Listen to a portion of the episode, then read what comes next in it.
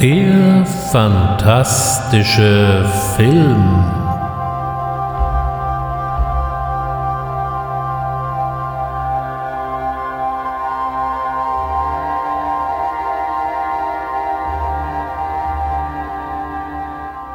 Herzlich willkommen beim fantastischen Film. Mein Name ist Ulrich Wössner und ich begrüße Sie heute zu einer Science-Fiction-Ausgabe. Sie haben es ja wahrscheinlich schon gelesen. Heute geht es um Alien. Und zwar werde ich mir die klassischen vier Filme der Alien-Saga anschauen, von Alien über Aliens über Alien 3 bis hin zu Alien Resurrection. Es gibt zwar dann noch die Prequels von Ridley Scott à la Prometheus und Alien Covenant, genauso wie das Spin-off von ähm, Alien vs. Predator, aber die beiden Sachen lasse ich außen vor und will mich einfach nur auf die Kernsaga beschränken. Anno 1979 erschreckten folgende Teaser im Kino die Zuschauer.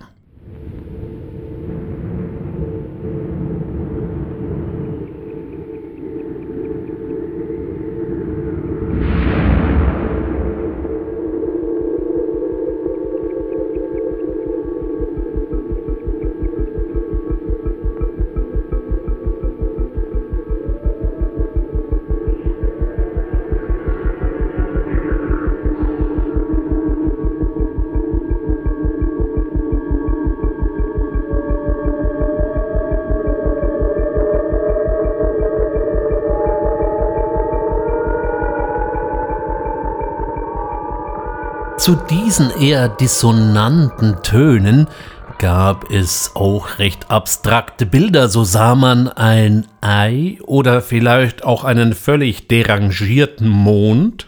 Darüber formierte sich das Wort Alien. Der Mond riss dann noch auf, ein gleißendes Licht strahlte hervor und am Ende gab es eine Texttafel. Im Weltall hört dich niemand schreien.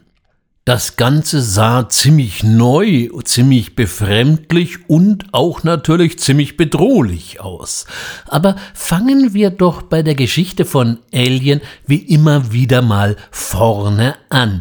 Denn die Geschichte von Alien beginnt mit dem Ende eines anderen großen Projekts, nämlich mit der vergeblichen Verfilmung von Dune durch Alejandro Jodorowsky. Der wollte mit Dune den größten, teuersten und wahrscheinlich auch abgedrehtesten Film aller Zeiten drehen. Ich habe in dem Podcast über Dune schon mal ausführlich über dieses Projekt gesprochen. An dieser Stelle hier nur so viel. Er hatte alle zusammengetrommelt, die bei diesem Film mitspielen sollten. Ob das Salvador Dali, Orson Welles, Amanda Lear, Pink Floyd und was weiß ich, wer noch alles war, der mitmachen sollte. Nur das Ganze scheiterte an der Finanzierung. Mit dabei war auch Drehbuchautor Dan O'Bannon, der eigentlich bei Dune für die Spezialeffekte zuständig sein sollte. Der hatte unglücklicherweise auch noch eigenes Geld in diesem Projekt versenkt und war jetzt nicht nur pleite, sondern stand auch noch wohnungslos da und zog in seiner Not zu einem Freund und Kollegen Ronald Shazet und schlief bei dem auf dem Sofa. Er hatte vor Dune schon begonnen mit einem Treatment zu einem Film, was er jetzt natürlich schnellstmöglich als Drehbuch aufblasen wollte. Arbeitstitel war Star Beast. Ja, okay, der Name blieb Gott sei Dank nicht allzu lang und wandelte sich dann eben in Alien. Um jetzt möglichst schnell zu Geld zu kommen, nahm er Kontakt mit Roger Cormans Produktionsgesellschaft auf und so wäre Alien wahrscheinlich so ein kleiner Low-Budget-Film geworden. Roger Corman war auch prinzipiell an dem Skript durchaus interessiert, aber es zogen sich die Vertragsverhandlungen ein wenig in die Länge. Und wie es so häufig ist, es kam der Zufall hinzu. Mark Haggard bekam ebenfalls das Drehbuch in die Finger und meinte, kein Problem, in 14 Tagen äh, könnte er entsprechend Geld auftreiben, man solle ihm nur ein bisschen Zeit geben. Daraufhin meinten dann eben O'Bannon und Shazit, na ja, auf der anderen Seite, wir wollen jetzt den Deal mit Corman nicht platzen lassen. Aber Haggard kannte Walter Hill und zeigte ihm seinerseits das Drehbuch. Der wiederum zeigte es David Geiler und Gordon Carroll. Die drei hatten nämlich gerade eine Produktionsgesellschaft gegründet, die auf den Namen Brandywine Films hörte und plötzlich sprach man nicht mehr mit Gorman, sondern mit der 20th Century Fox. Walter Hill ist uns bekannt als eher Regisseur von so Tough Guy Movies, wie zum Beispiel Hard Times, der in Deutsch unter dem etwas albernen Titel Ein stahlharter Mann erschienen ist, oder eben auch Driver, ein unglaublich geradliniger Film mit Ryan O'Neill, oder eben auch die Mutter aller Gangfilme Warriors. Auf jeden Fall sprach man plötzlich mit der A-Liga in Hollywood, auch wenn zu diesem Zeitpunkt sich die Fox noch etwas zurückhaltend gab bezüglich eines Monster-Movies im Weltraum. Wir schreiben das Jahr 1977 allerdings noch vor Star Wars. Als dann allerdings Star Wars auf der Leinwand auftauchte und sich innerhalb kürzester Zeit zu einem unglaublichen Box-Office-Erfolg mauserte, verflogen natürlich die Bedenken eines Science-Fiction-Films sowie Schnee im Hochsommer. Die Fox wollte jetzt möglichst schnell einen weiteren Science-Fiction-Weltraumfilm nachschieben und das einzige Skript, was sie allerdings weit und breit in Sicht hatten, war Alien. Das Blöde war nur, dass sich niemand mit dem Stoff abgeben wollte, zumindest nicht bei den entsprechenden A-Liga-Regisseuren. Dan O'Bannon oder Ronald Shazet hatten jetzt nicht unbedingt die Namen, und so sah noch keiner die richtige Vision dahinter. Schließlich brachten die Produzenten Ridley Scott ins Spiel. Der hatte gerade seinen ersten Spielfilm vorgelegt. Das war eine Joseph Conrad Literaturverfilmung, die auf den Namen Die Duellisten hört und die man jetzt vielleicht nicht unbedingt kennen muss. Trotzdem hat Scott offensichtlich eine besondere Vorliebe für Joseph Conrad und so ist der Name Nostromo gar kein Zufall, sondern eher der Name eines italienischen und titelgebenden Seemanns aus einem Roman von Joseph Conrad. Und später hat dies dann auch nochmal James Cameron aufgegriffen, wenn er das äh, Raumschiff später Sulaco nennt. Auch das bezieht sich auf den Roman Nostromo von Joseph Conrad. Aber bleiben wir nochmal jetzt bei Ridley Scott. Der las das Skript durch und sagte zu und setzte sich in London hin und zeichnete quasi den ganzen Film in Form eines Storyboards durch. Und das wiederum machte so Eindruck, dass das Budget von ursprünglich mal 4,2 Millionen Dollar gleich mal auf 8,4 Millionen Dollar verdoppelt wurde. Das finale Budget lag dann noch ein bisschen höher. Gedreht wurde der Film mit 11 Millionen Dollar.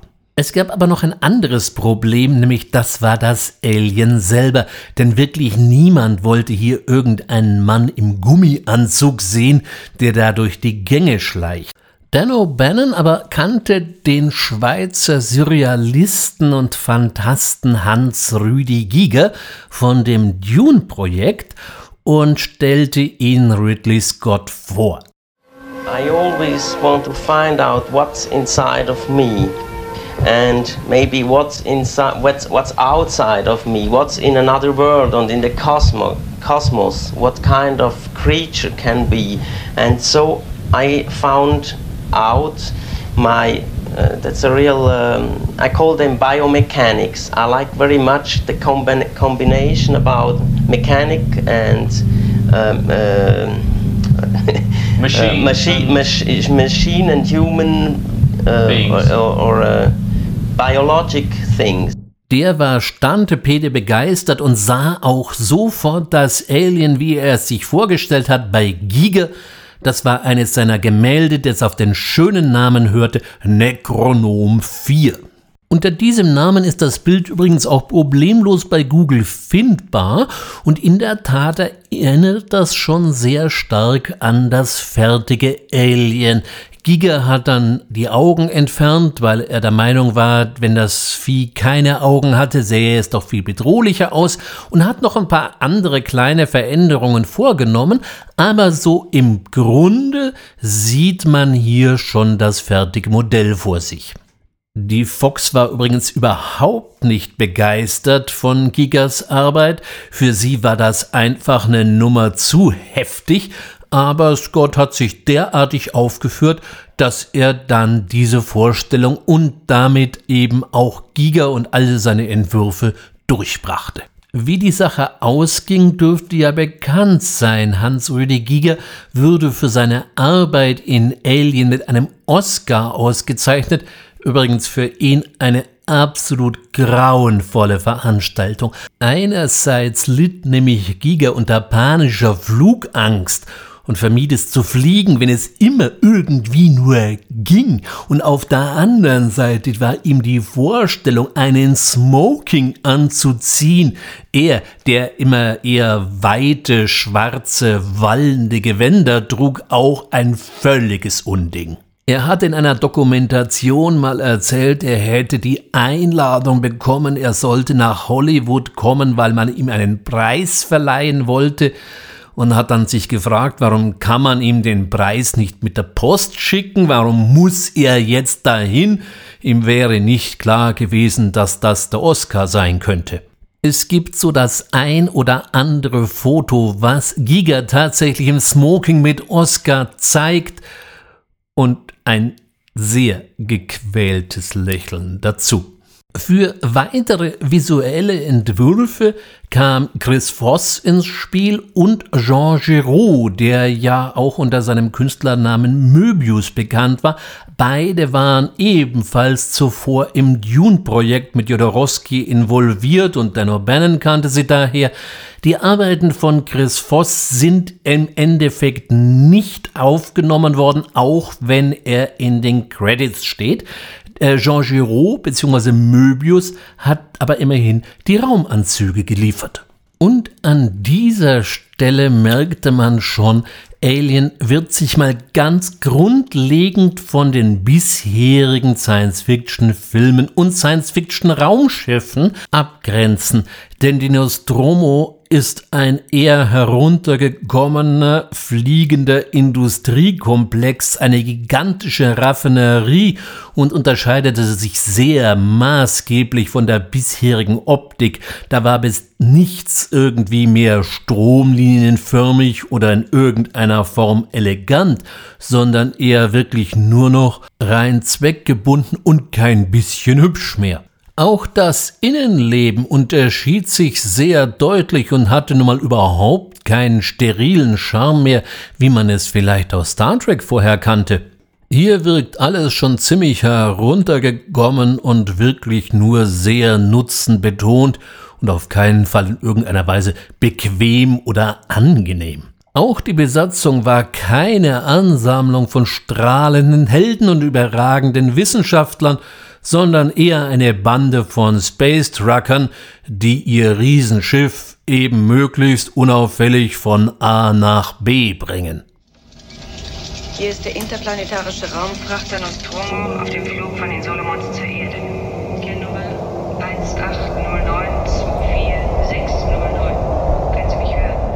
Sie hat ein Funksignal aufgefangen, das unbekannten Ursprungs ist und uns aus dem Hyperschlaf geholt, damit wir es überprüfen. Hast du ein Funksignal hier draußen?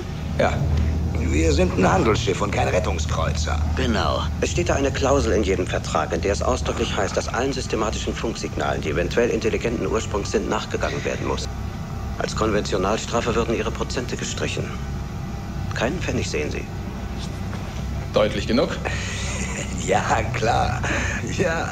Kann es dann weitergehen? Aus diesem Grund wollte Ridley Scott auch keine großen Stars zum Einsatz kommen lassen, auf der anderen Seite wollte er aber schon gestandener Schauspieler.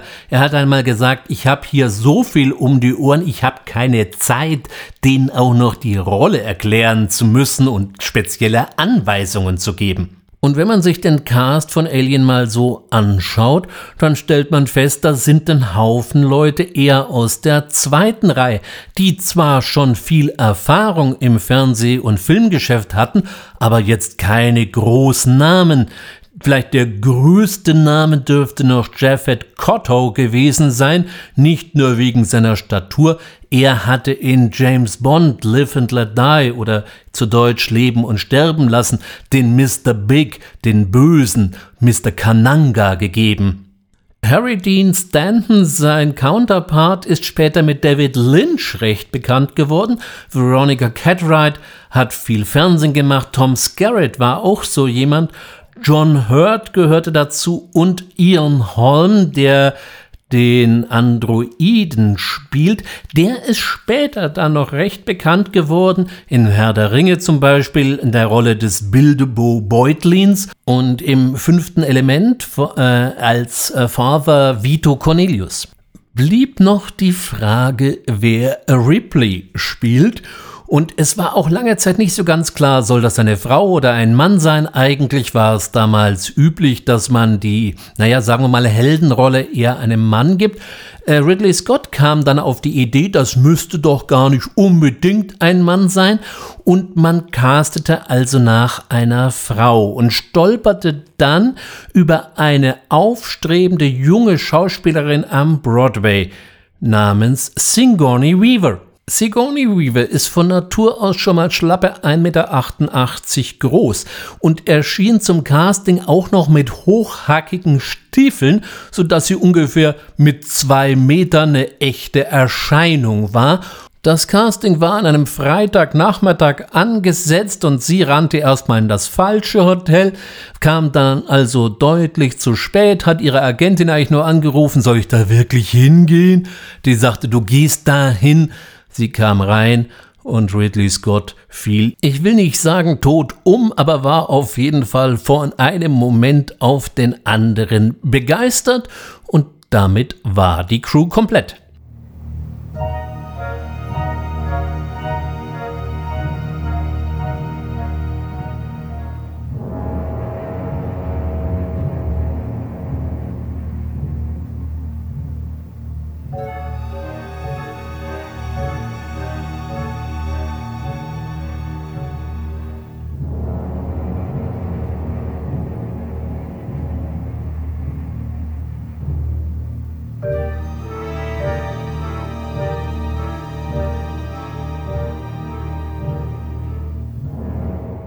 Dass der Film schließlich so geworden ist, wie er nun mal geworden ist, liegt vor allem an seiner genialen Optik.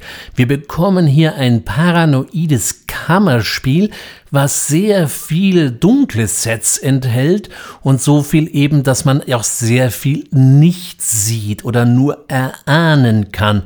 Nicht zuletzt ist das Alien im ganzen Film so gut wie nie ganz zu sehen. Wir sehen mal den Kopf, wir sehen mal einen Schwanz, wir sehen mal so ein bisschen so eine Silhouette, aber man sieht ganz selten, so gerade am Ende mal, das ganze Ding. Dazu kommt eine durch und durch ausgefuchste Spannungsdramaturgie, wobei sich hier der Regisseur einiges von Hitchcock abgeguckt hat, aber das ist ja nicht unbedingt ein Fehler. Suspense wird hier groß geschrieben, das heißt, wir sehen als Zuschauer oft mehr als die Protagonisten und können so mit denen noch ganz entscheidend mitfiebern. Richtig hinterhältig wird es am Ende, wenn man sich vorstellt, dass 17 Minuten, also das komplette Finale, ohne eigentlich irgendwelchen Dialog auskommt, weil Ripley nämlich niemand mehr hat, mit dem sie überhaupt reden könnte.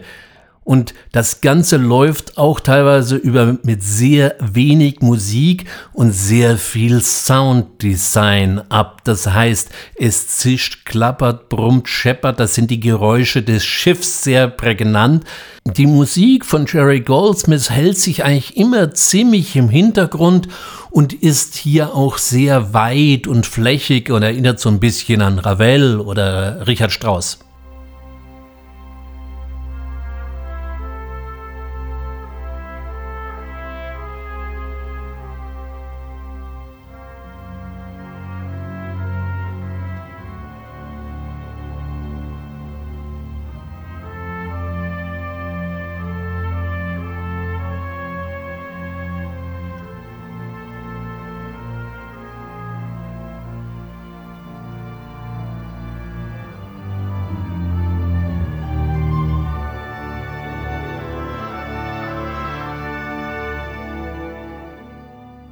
In der Literatur ist in Alien unglaublich viel hineinprojiziert worden, angefangen mit der psychosexuellen Optik des Aliens selber über den Computer, der ausgerechnet Mother oder Mutter heißt, und über den Computerraum, der so ein ganz geschlossenes Objekt ist, den manche dann gleich zur Gebärmutter hochstilisiert haben, bis zu den verschiedenen Rollen der Mannschaft, nach dem Motto, ist Kane schwul oder ist das eben nicht? Ich persönlich mag diese ganzen psychotherapeutischen Ansätze nicht besonders. Vor allem, und ich denke mal, das habe ich jetzt in den letzten Minuten ja auch ziemlich ausführlich mal dargelegt, wie viel Leute, wie viel Menschen und wie viel Zufälle zusammenkommen müssen, dass der Film genau so entstanden ist, wie er nun mal entstanden ist. Und wer glaubt denn, dass angesichts dieses doch nicht ganz unbeträchtlichen Stabes, der dort zusammenarbeitet, es dann wirklich größere Sitzungen gab, die sich mit der Psychologie des Films beschäftigten? Nicht zuletzt kommt es bei einem solchen Film ja am Schluss auch auf den Schnitt an. Das heißt, bleiben bestimmte Botschaften drin oder fliegen sie vielleicht raus, weil sie den ganzen Ablauf vielleicht doch zu weit bremsen. Und hierzu gleich mal an der Gelegenheit noch ein Wort zum Director's Cut. Im Rahmen der Veröffentlichung der Alien Quadrology oder Quadrologie, je nachdem wie man möchte, erschien 2004 ein sogenannter Director's Cut von Alien. Der ist ein bisschen kürzer, ehrlich gesagt, äh, enthält ein paar andere Szenen, die im Ursprung nicht drin waren, andere rum sind etwas umgeschnitten worden. Es handelt sich aber nicht um einen Director's Cut im klassischen Sinne, denn Ridley Scott hat ganz klar gesagt, ihm gefällt die Kinofassung so, wie sie ist. Er hat jetzt auch nichts gegen diese Neufassung oder Alternativfassung und das dürfte es deutlich besser treffen. Es ist eine etwas andere Fassung als das Original. Im Endeffekt kann jeder selbst entscheiden, was ihm da besser gefällt. Auch wenn es unter meinen Zuhörern Leute geben sollte, die Alien tatsächlich noch nie gesehen haben, ich, ohne allzu viel zu spoilern, kann ich verraten, der Film endet sehr offen. Und von daher war es nicht verwunderlich, dass schon sehr bald die Idee aufkam, dass es ein Sequel geben sollte. Aber wie es immer so ist beim Film, das zog sich dann alles doch noch länger hin. Und ähm, so kamen erst einmal einige mehr oder weniger wüste Rip-Offs auf den Markt. Natürlich waren die Italiener da gleich wieder mal live dabei und vorne weg. Hier ist mal zu nennen Astaron ähm, oder eben auch Alien Contamination, wie der internationale Titel heißt, von 1980. 1980, naja, der ist ja noch ganz lustig. Dann haben wir Insemnoid von 1981, Galaxina ist, glaube ich, auch aus dieser Zeit, Mutant bzw. Forbidden World 1981, Planet des Schreckens oder eben auch Galaxy of Terror. Das war dann eine Roger Corman Produktion. Und ich bleibe deswegen da jetzt hängen, weil bei dieser Roger Corman Produktion gab es einen Second Unit Director und einen äh, Konzeptdesigner namens James Cameron, der sich bei der Produktion nicht unbedingt Freunde machte, weil er sich als ziemlicher Ehrgeizling aufführte und bei der Crew damit eher unbeliebt war. Der führte sich zu höherem berufen und schrieb das Drehbuch für Terminator auf der einen Seite und auch für Rambo 2 und hat da ursprünglich wohl einiges an antimilitaristischen Tendenzen eingebaut. Das hat allerdings dann Stallone mal wieder komplett umgekrempelt und so wurde aus dem Film das, was er eben dann geworden ist. Beim ersten Terminator mit Arnold Schwarzenegger hat Cameron ja dann auch selbst Regie geführt, somit man den Film sozusagen als echten Autorenfilm bezeichnen kann. Und hier spätestens wurden die Brandywine-Produzenten Hill Geiler und Carroll wieder auf ihn aufmerksam. Allerdings gab es so ein paar Randbedingungen, was das Sequel anging.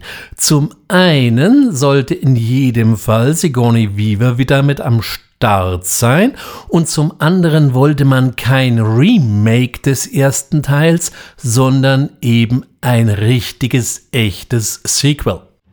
Just tell me one thing, Burke. You're going out there to destroy them, right? Not to study, not to bring back, but to wipe them out. That's the plan.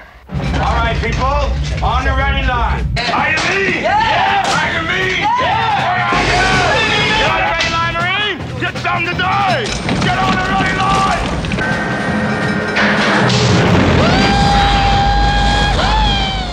Sigourney Weaver ließ sich auch nicht allzu lange bitten, allerdings hatte sie so ihre eigenen Gagenvorstellungen und forderte schlicht und ergreifend eine Million für ihren Wiederauftritt. Naja gut, sie hat den Scheck am Schluss auch bekommen. Giga war leider mit äh, Poltergeist 2 voll und ganz eingedeckt und hatte keine Zeit. So hat dann eben Stan Winston die Spezialeffekte übernommen und weiß Gott, das hat er nicht schlecht gemacht. Was noch vor besondere Herausforderungen stellte, war die Rolle der Newt in Aliens. Man brauchte also ein kleines Mädchen und das war gar nicht so einfach zu finden, wie man meint. Man hatte zwar so die üblichen Verdächtigen, die alle schon irgendwie mal Werbespots gedreht hatten, doch all diesen Kindern hatte man mit viel Mühe beigebracht, nach jedem Satz entsprechend zu lächeln. Und das ist natürlich ein Verhalten, was sich bei Aliens vielleicht nicht unbedingt immer als besonders zielführend erweist. Und so stellte sich das Casting ein bisschen schwieriger als zunächst gedacht heraus, aber schließlich und endlich fanden sie Carrie Ann, die die Rolle der Newt ja ganz erfolgreich und sehr ordentlich abgeliefert hat. Gedreht wurde wieder, wie auch schon beim ersten Alien, in den Pinewood Studios in Großbritannien. Und hier kam es dann doch zu allerhand Konflikten. Denn äh, auf der einen Seite ist Cameron wohl, um es mal vorsichtig auszudrücken, ein sehr fordernder Regisseur. Auf der anderen Seite kollidierte er mit voller Wucht allerdings dann auch noch mit der britischen Lebensart. Und dazu gehört eben, dass das Frühstück in Großbritannien meistens sehr, sehr schmal und karg ausfällt, weil um 10 Uhr ist dann eben Sandwich Time und die wird eingehalten.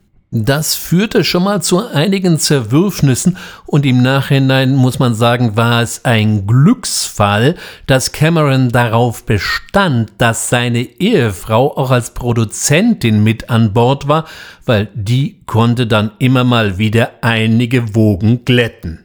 Insgesamt ist Aliens so ein typischer Actionfilm der 80er Jahre geworden. Die Marines rücken vor, trotz besserer Warnungen, Befehl ist Befehl, wirtschaftliche Interessen spielen eine große Rolle und Ripley verändert sich in diesem Film auch von der Überlebenden zu einer Heldin, am Schluss mit einer ziemlich großen Wumme.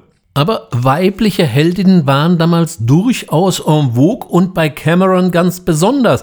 Man denke bloß an Sarah Connor aus dem Terminator, eben aus Ripley, die die Aliens rumhaut, oder dann spätestens ein Jahr später in Lindsay Borman, die in Abyss gegen eigenartige Gestalten in großen Tiefen antritt. Und damit komme ich auch mal auf einen Kritikpunkt von Aliens zu sprechen. Er ist für sich gesehen eben halt auch relativ austauschbar. Er setzt keinen Milestone, wie ähm, zum Beispiel der erste Alien das geschafft hat. Und das äh, militaristische Gedröhn, was gerade so die erste Hälfte des Filmes ziemlich beherrscht, kann einem auch mit der Zeit ein bisschen auf den Zeiger gehen. Auf der anderen Seite geht er natürlich kraftvoll zur Sache und an mangelnder Action kann man sich ja nun wirklich nicht beschweren. Das ist wiederum ein großer Vorteil aller vier Alien-Filme. Sie sind alle völlig unterschiedlich in ihrer Art und in ihrer Form. Das ist, finde ich persönlich sehr interessant, ist aber vielleicht dann doch wieder eher ein Problem für die McDonalds-Cineasten, die einmal etwas gesehen haben und wenn dann ein zweiter, ein dritter oder sonstiger Teil kommt, dann muss das bitteschön genauso sein wie beim letzten Mal, sonst sind die Erwartungen nicht erfüllt. Auch von diesem Film existieren mittlerweile zwei verschiedene Fassungen. Einerseits die ähm, Kinofassung mit 137 Minuten und ein, weiterhin noch ein Director's Cut mit 154 Minuten, wobei dieser Director's Cut tatsächlich mehr den Vorstellungen Camerons entspricht. Der sagt zum einen, warum soll ein guter Film dann um Himmels Willen nur so kurz sein? Der darf auch gerne länger sein. Neben ein paar kleinen Action-Eskapaden, die im Director's Cut noch dazukommen, beleuchtet diese Fassung vor allem den Charakter von Alan Ripley, denn nämlich hier taucht zum Beispiel erstmalig der Vorname auf. Im ersten Teil hatte ja niemand irgendeinen Vornamen und wir erfahren noch so ein bisschen von ihr außenrum, dass sie eine Tochter hatte, die mittlerweile verstorben ist und so weiter und so weiter. Das Bild von ihr wird also ein bisschen runder.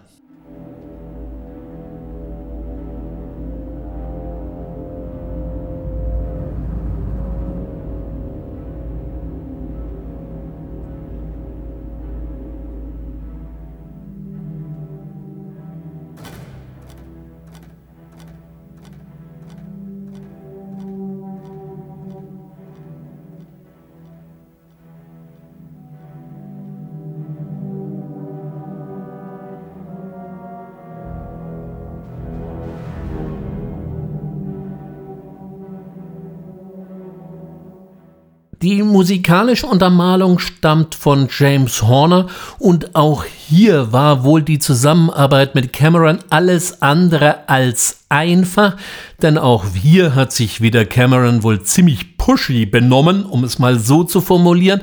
Das führte dazu, dass äh, Cameron und Horner dann doch erstmal nicht mehr miteinander sprachen beziehungsweise dass es etwas länger dauerte, bis sie sich wieder zusammentaten.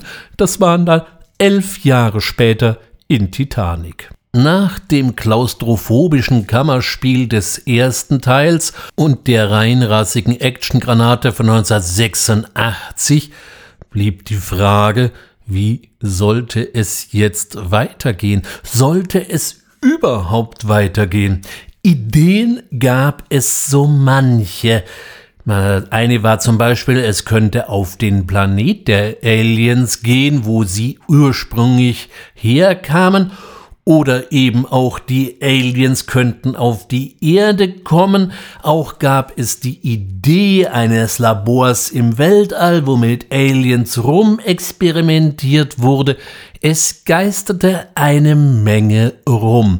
Aber wir wissen, es kam wieder mal ganz anders. Dass Alien 3 einen sehr, sehr eigenen Charakter annehmen sollte oder auch annimmt, hört man schon hier an den etwas heidnischen Chören im Soundtrack. Das klingt jetzt gar nicht mehr nach Science Fiction. Was there an alien on board? Yes.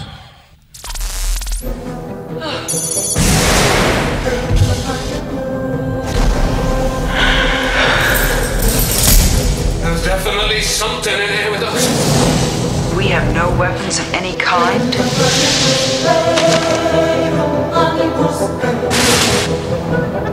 It started. It's here!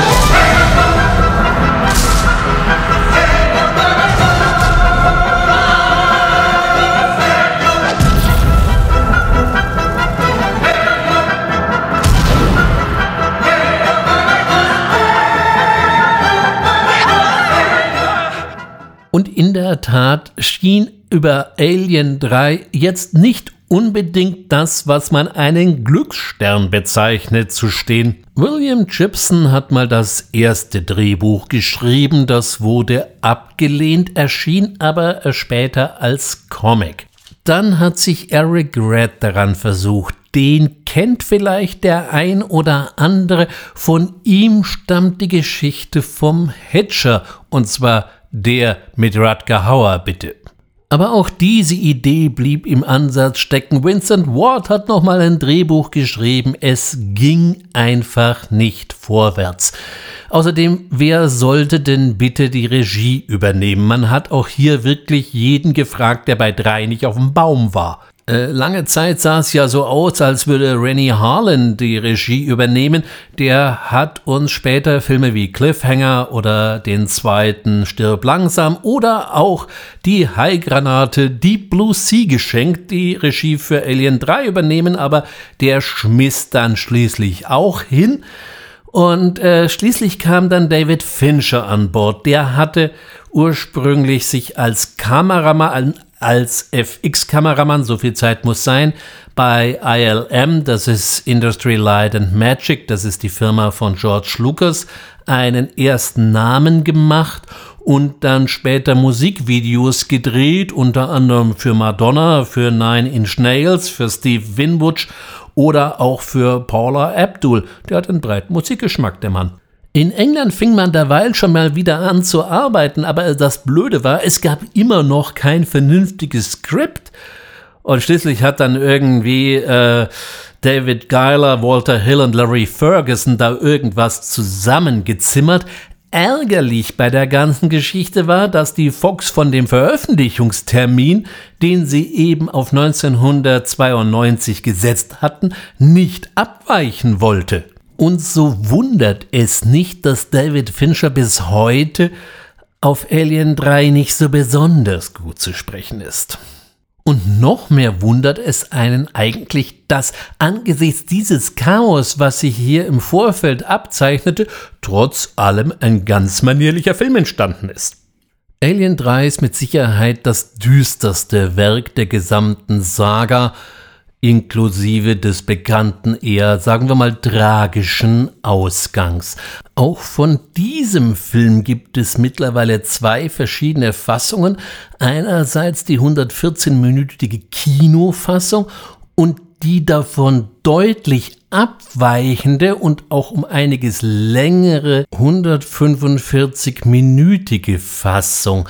In diesem Fall muss ich sagen, ziehe ich die Langfassung dem Kino entschieden vor. Sie wirkt auf mich also wesentlich schlüssiger und runder, während die Kinofassung schon ein bisschen zusammenklabastert wirkt. Hauptsache fertig, raus damit. Bei Fans und Kritik kam Alien 3, naja, sagen wir es mal so, eher gemischt an. Auf der einen Seite hatte man natürlich im Fanblock damit gerechnet, noch mehr Bums und noch mehr Aliens und das gab's ja nun wirklich nicht. Stattdessen rudert Fincher zurück, wieder zu einem Alien und das Ganze wieder deutlich kammerspielartiger und stiller, also eher mehr an den ersten Film angelehnt.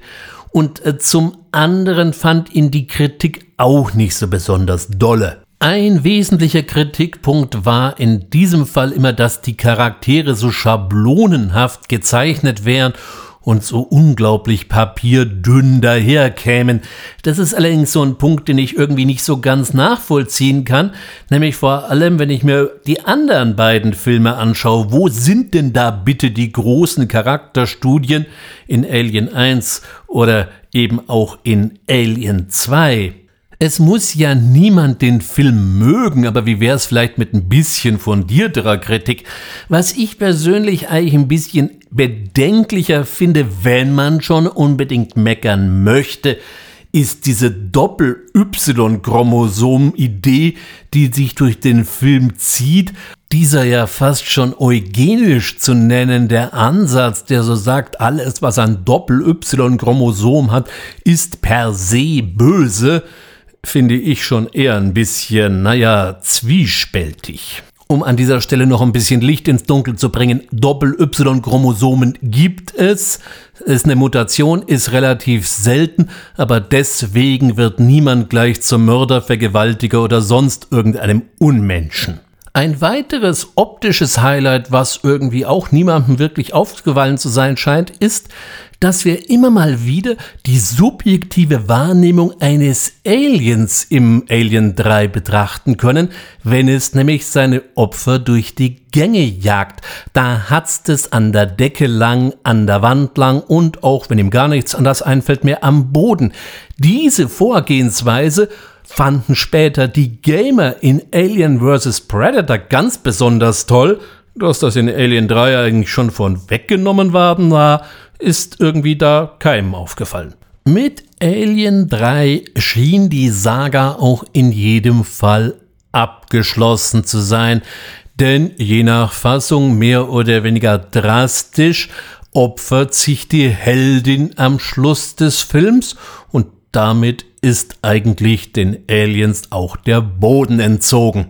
Sigourney Weaver wollte auch aus dem Franchise jetzt an dieser Stelle aussteigen, weil sie sagte, okay, es war sehr schön, es hat mich sehr gefreut, aber jetzt ist auch mal gut.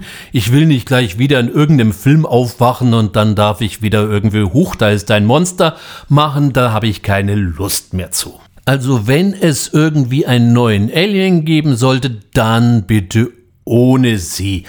Naja, es gab so ein paar Entwürfe, die in die Richtung gingen, aber naja, davon waren wieder Produzent und Studio besonders angetan und schließlich und endlich kam eben die Idee auf, die ihr dann doch eine sehr schillernde Rolle im Alien-Kosmos zusprechen sollte. Und da konnte man sie dann doch wieder begeistern.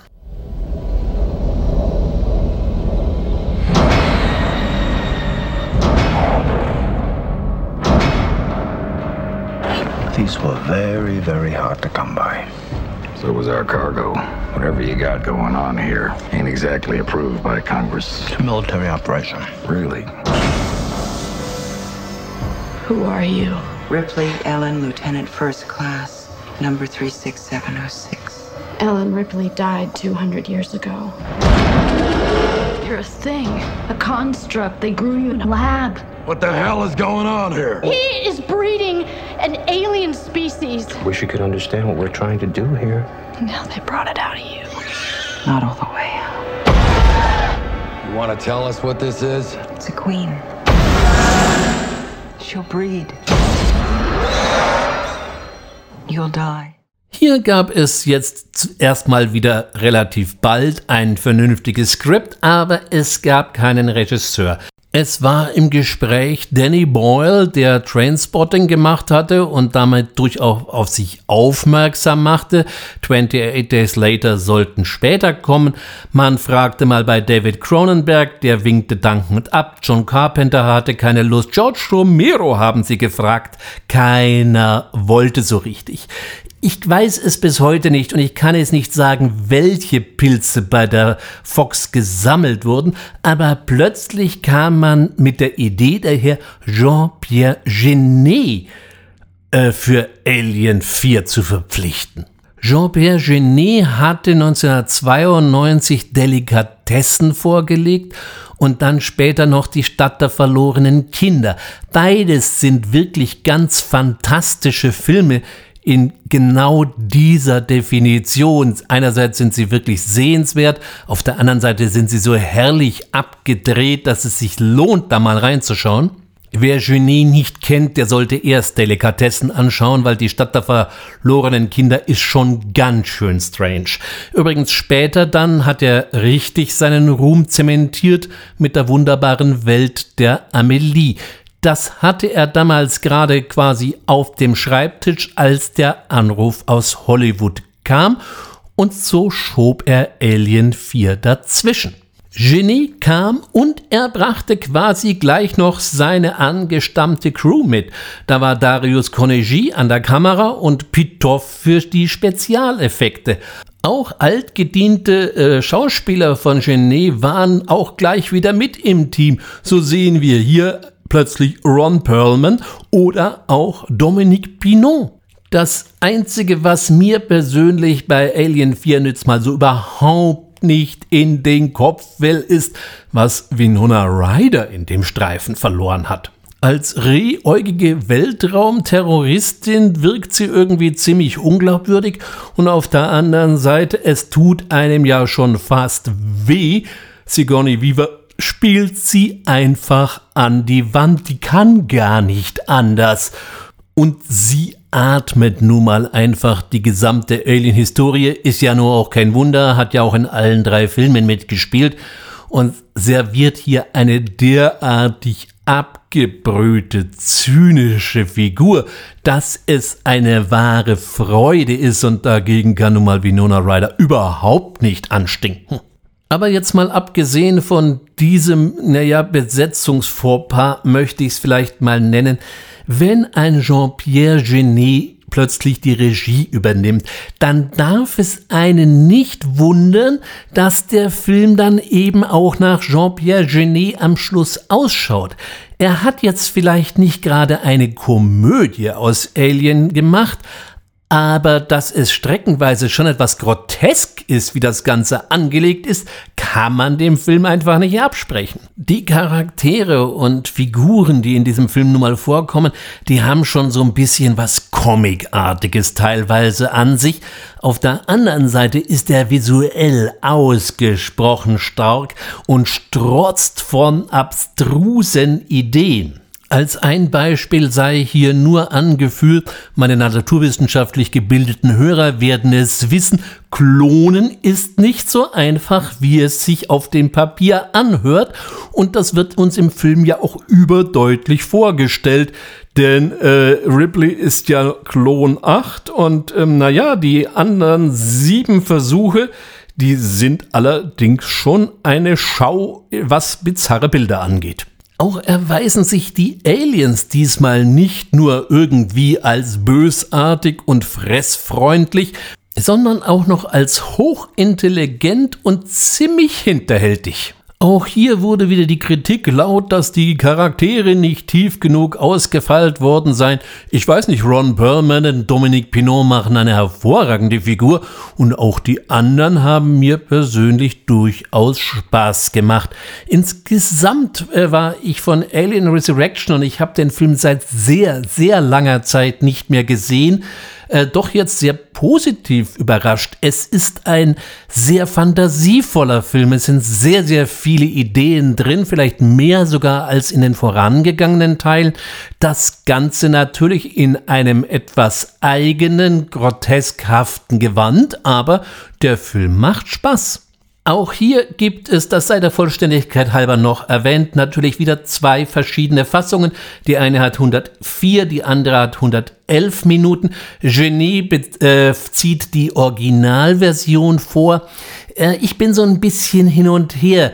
Mir hat bei der äh, längeren Version das Ende sehr gut gefallen, dafür mag ich den Anfang nicht. Und das sind eigentlich Ende und Anfang differieren sehr stark von der Kinoversion.